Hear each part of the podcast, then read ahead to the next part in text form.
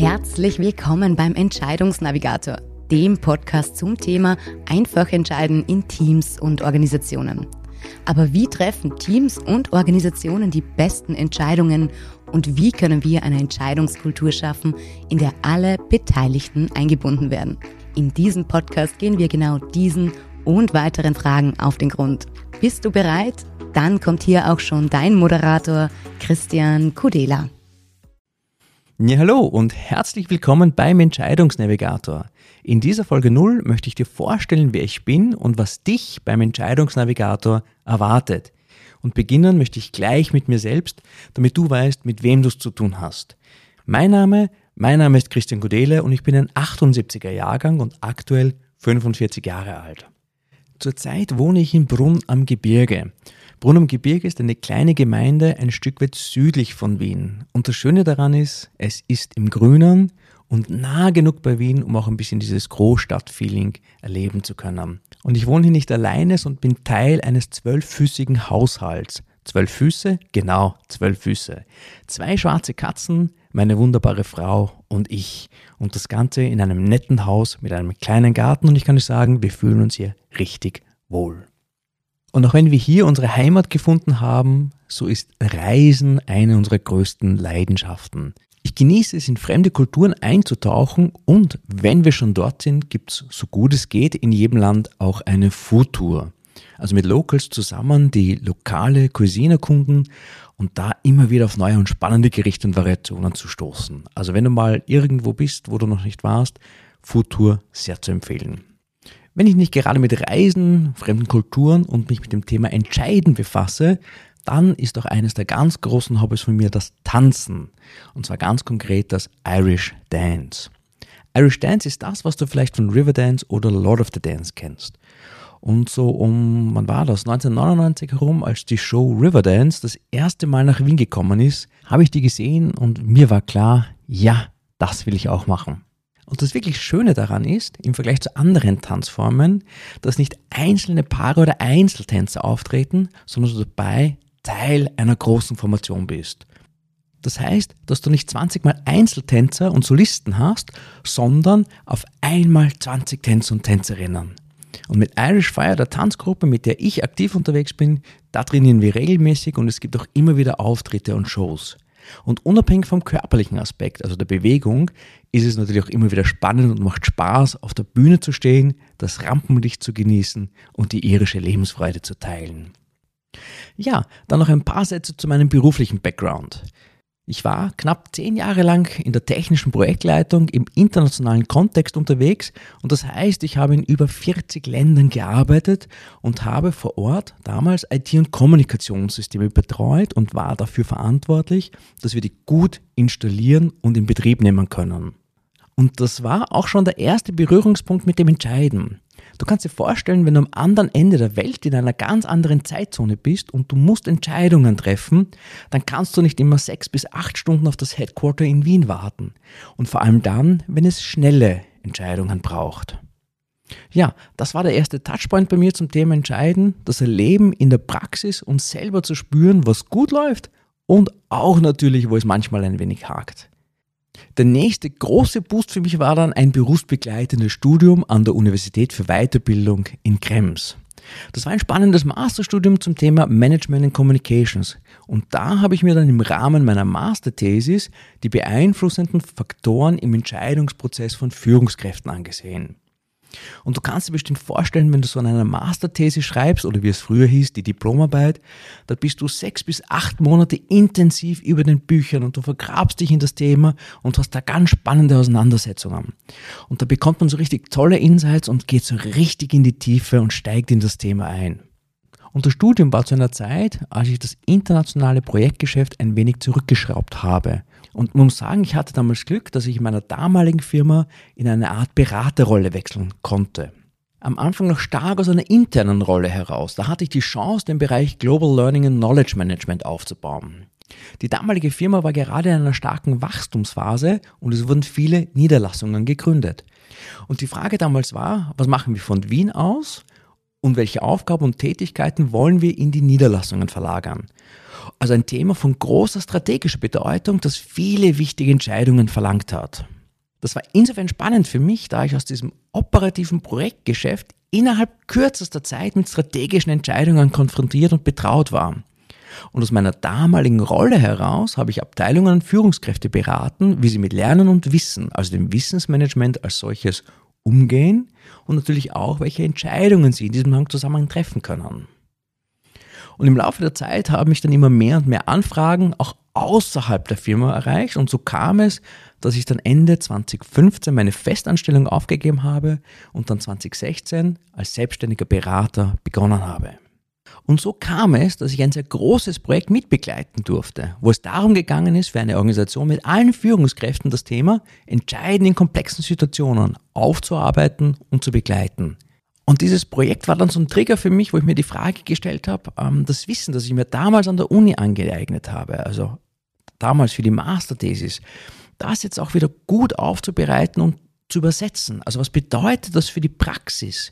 Wie kann man das Thema Entscheiden jetzt weniger akademisch, sondern tatsächlich in die Führungspraxis übersetzen, das Ganze näher bringen und bearbeitbar zu machen?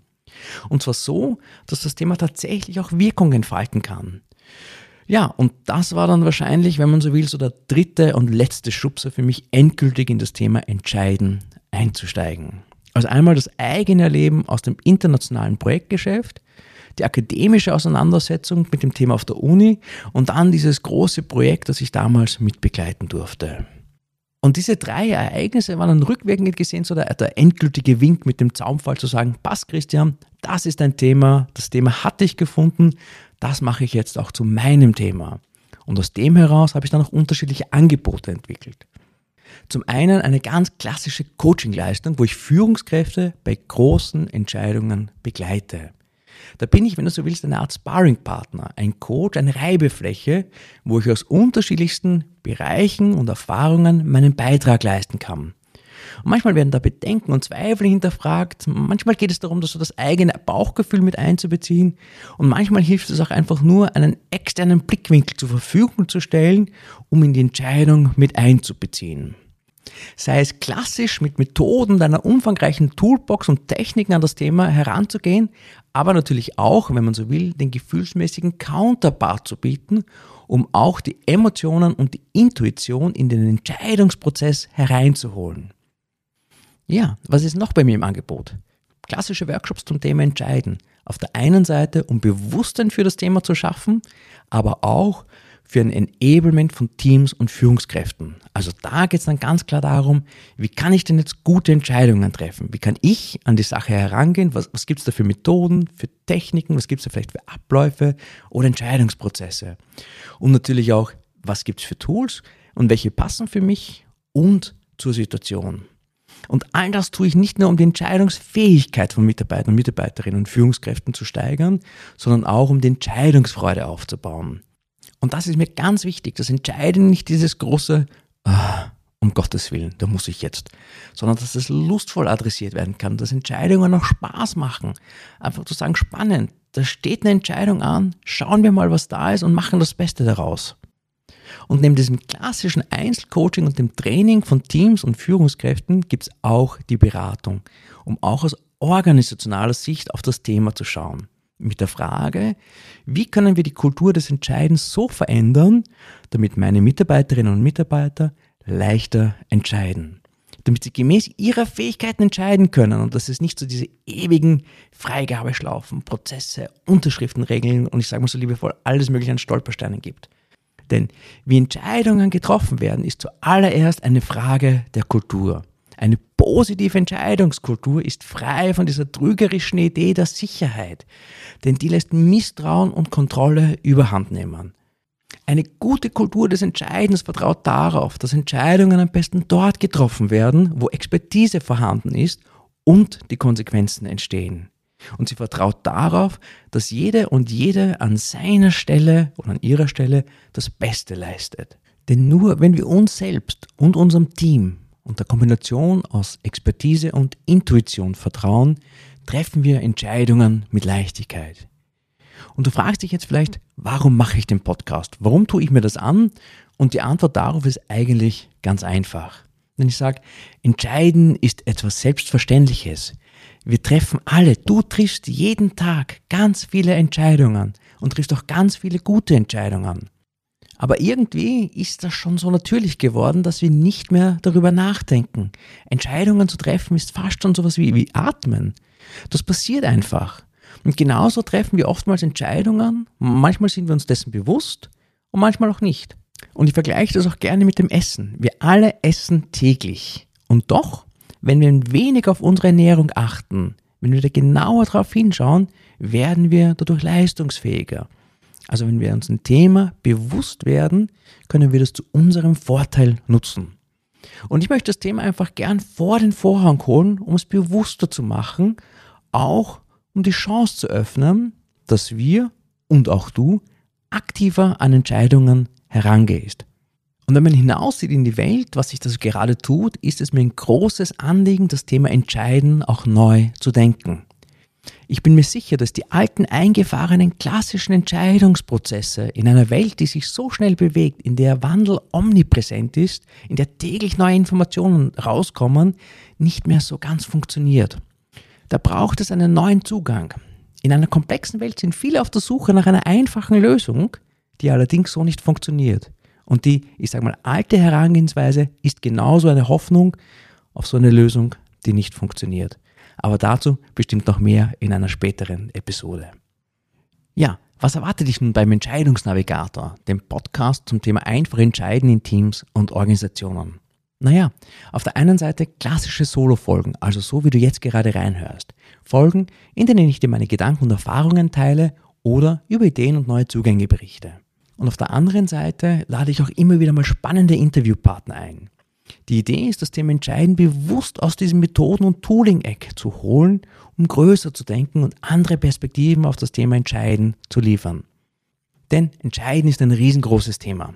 Das fängt an bei der Persönlichkeit. Also was treibt mich an? Was sind meine Werte? Wie gehe ich an Entscheidungen heran? Also alles um diese Präferenzen, um diese internen Strategien, bis hin zu Technik und Methoden, wie wir einfach, sicher und besser entscheiden können. Das ist, wie vorher schon angedeutet, eher die operative Seite. Und darüber hinaus heben wir das Thema auch auf die nächste höhere Stufe.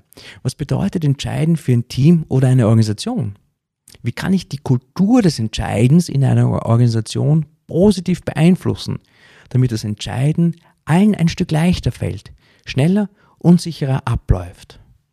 Und ich glaube, wenn wir gut auf unsere Entscheidungen achten, uns derer bewusst sind, können wir bessere Entscheidungen treffen. Und das wirkt sich ja nicht nur auf mich aus, jo eh, sondern auch aufs Team. Klar, sondern auch für die gesamte Organisation. Und ich bin sicher, wenn wir das Thema gut aufgreifen, dann können wir darüber hinaus auch die Welt ein Stück besser machen. Und wir starten im ersten Schritt bei dir, deinem Team und deiner Organisation und vergrößern dann Stück für Stück den Blickwinkel, um das große Ganze zu sehen. Für wen ist nun der Podcast? Den möchte ich damit erreichen. Ja, in erster Linie dich. Genau dich. Und all jene, die sich mit Entscheidungen auseinandersetzen wollen vorwiegend Entscheider und Entscheiderinnen in Organisationen, Führungskräfte, Unternehmer und Unternehmerinnen, Expertinnen und Experten, unabhängig von der Karrierestufe. Und zum Abschluss noch eine kleine Werbeeinschaltung. Letztes Jahr ist mein Buch Einfach entscheiden erschienen.